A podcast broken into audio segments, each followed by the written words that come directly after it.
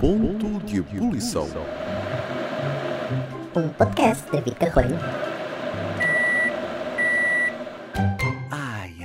Tanto tempo que eu já não vinha aqui dizer coisas. Pois, até porque não preciso. Porquê? Porque está tudo ótimo, maravilhoso. Volta, voltámos todos a ficar felizes e contentes, voltou tudo à normalidade. Era bom, não é? Mas não, não, nada disto. E não, eu não vou falar de Covid esta semana. Esquece, não vou falar de Covid. Já falei de Covid durante muito tempo, portanto hoje vou falar de outra coisa que não tem nada a ver. Uhum, vou falar de filmes e séries aquelas eh, séries e filmes que toda a gente tem estado em casa a ver nos últimos tempos. E há aqui uma coisa que eu comecei a reparar: é que as séries são praticamente todas iguais.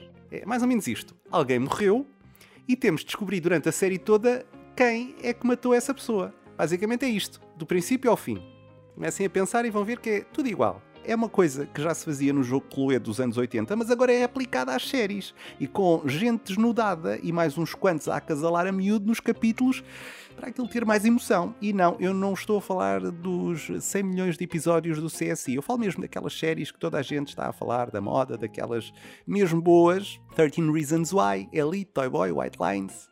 São algumas das séries que entram nesta lógica, que é claramente vencedora. Eu vi todas, Uhum, e aconselho, só gostava que houvesse outro motivo para a coisa se dar. No entanto, hoje venho aqui falar não de uma série, lá está aqui um trocadilho, uma volta, disse que era séries, afinal não é, é de um filme, um filme muito específico nos últimos tempos, toda a gente fala também, e eu fiquei curioso para, para ver, e fui ver, é claro, coisa que até ao momento não sei se foi a coisa mais acertada ou não, porque não sei bem como descrever a coisa. O filme, vamos aqui ao princípio, chama-se 360 65 dias e podia ser, sei lá, sobre um calendário perdido à beira-mar. Mas não. É um filme sobre um mafioso italiano à beira-mar que se envolve com uma polaca. Não é uma polaca dentária, mas é uma polaca mesmo, uma polaca. Bom, até aqui tudo bem. Devo referir que esteve em número 1 um durante várias semanas na Netflix, ou seja, são muitos os que já viram, e pergunto a vocês: ah, até o filme é muito bom, grande argumento, grandes atuações. Não, o filme é uma merda mas chega a dar a volta e torna-se bom no sentido anedótico do termo. É a chamada pornochanchada, que para quem não sabe é um género cinematográfico brasileiro que teve o seu auge nos anos 70, mas se fosse apenas uma pornochanchada estávamos bem. O problema é que esta obra de arte realizada realizada pela senhora, e volto a repetir, foi realizada por uma senhora polaca, ok? consegue pôr uh, num registro cinematográfico tudo aquilo que seria eticamente reprovável na ótica da igualdade de género. Se não vejamos, tudo começa com uma ida de férias de um casal com outro casal. Ah, é importante agora, eh, agora estava a lembrar-me, antes de continuar aqui a falar sobre isto, é importante dizer que vai haver aqui uma série de spoilers, portanto, depois não avisem, ou não avisem, não digam que eu não avisei, ok? Depois não digam, ah, David, agora estás a dizer tudo, pronto. Se são daqueles que não gostam de ouvir falar dos filmes antes de os verem, então esqueçam. Se forem como eu, podem ouvir à vontade, que eu não tenho problema nenhum. Então, eh, estávamos aqui a dizer que lá foram os dois casais eh, de férias, não é? Felizes e contentes, para onde? Para a Sicília italiana. E logo ali percebemos que o namorado da protagonista não lhe dá assim muita fruta. E nota-se que ela, coitadinha, está a precisar de fruta, muita fruta. Mas ele não está nem aí.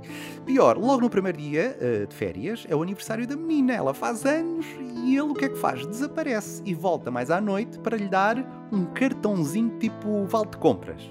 Ela fica enervada e atira-o à piscina. Nunca ninguém viu isto. Hum? Há, há, que dizer que este filme consegue conter todos os clichês que podem imaginar, mas da pior forma. Voltando, um drama, um drama. E o que é que a pessoa faz? O que é que a menina fez? Toma o seu banho e, como está zangada, não é? Danada com aquela situação, pumbas!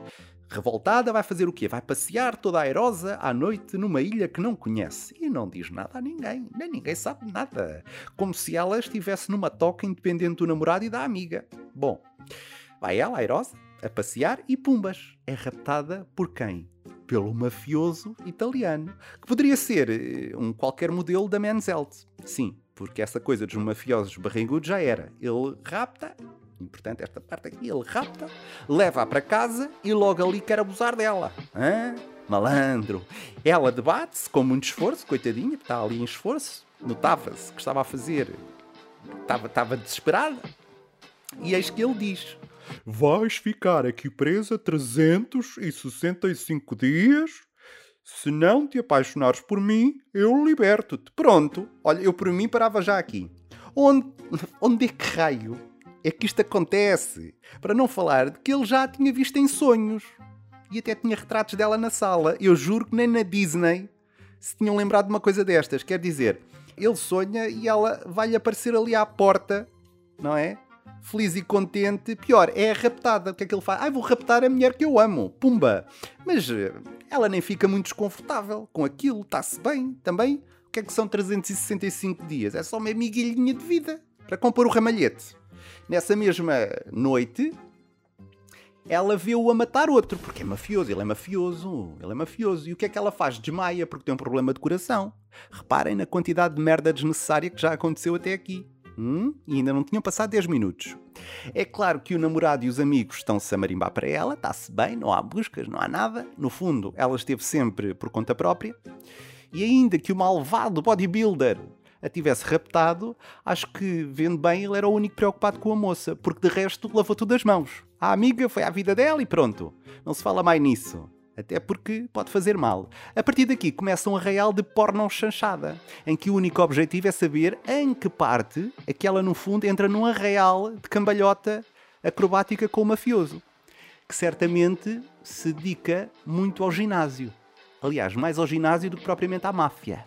Sendo que este mafioso tem claramente uma fixação pela brutalidade na hora da sua intimidade, quase a roçar ali as práticas utilizadas num qualquer matador municipal. Embora a pessoa raptada ameaça ameaça, mas não dá. E assim é que é bonito. Assim é que ela fez bem, a polaca, sim senhor, fez muito bem, muito bonita, porque percebemos logo que é uma pessoa de boas famílias e não vai cá em cantigas, de um mafioso qualquer mas ela aproveita-se da coisa.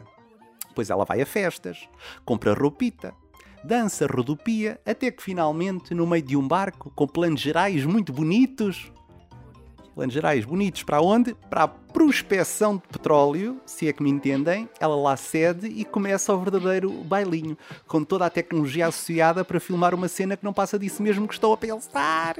É isso, tudo muito lindo. E ela lá está, apaixona-se logo. E aqui quem é que ganha? O mafioso, que afinal até tinha razão em raptá-la. Deixa de ser um rapto para ser apenas o quê? Uma paixão? O crime prescreve e as cenas do forrobodó continuam. E alguns por aqui, ela liga à amiga a dizer que está a trabalhar. Tipo, normal, saiu, perdeu-se e arranjou trabalho. Mas calma, há mais. Porque logo ali ela percebe que o mafioso é homem para casar. E marcam logo um casamento. E como ela tem saudades da Polónia, Pimbas, vai para a Polónia, não é? Ter com a amiga e começa um arraial de coboiada e decide ficar loura, uma espécie de cia mal banhada.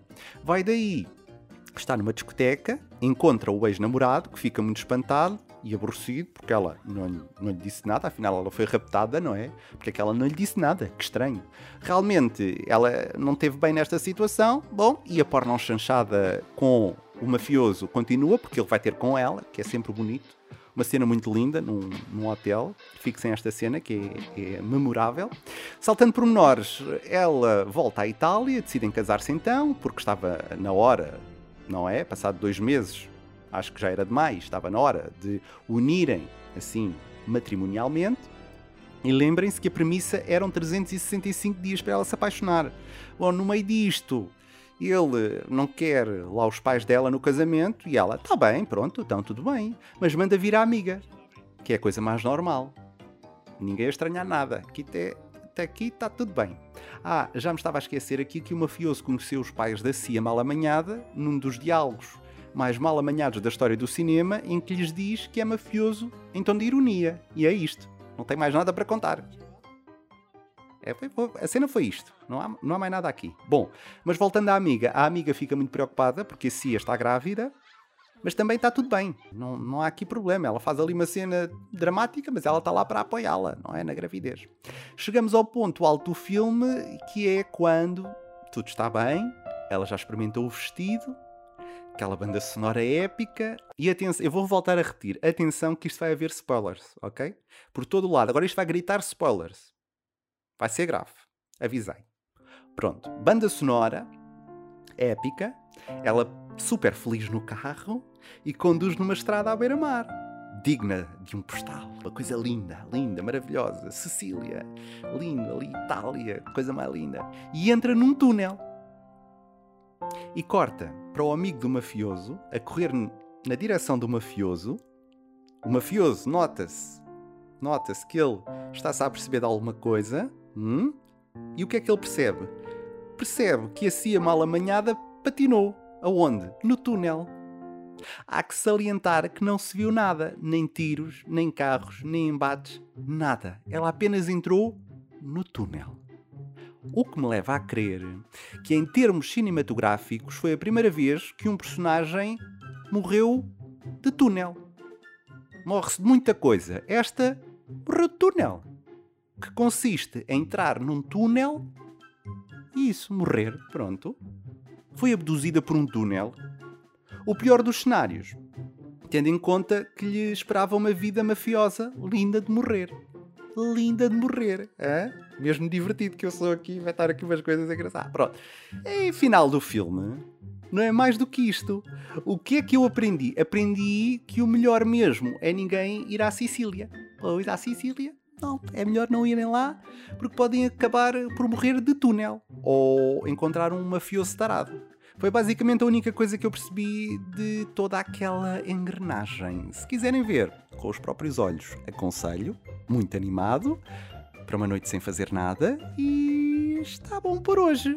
É isto que eu tinha para vos contar, falar sobre este filme que eu achei muito interessante, digno de qualquer pessoa que não tem nada para fazer. Uh, não entrei em ponto de ebulição, também não dava, mas foi divertido na mesma. Agora que acabou a quarentena, pode ser uma dica uh, para o fim de semana. Hum, porque não? 365 dias, não se esqueçam. Um filme super animado para, para todas as idades.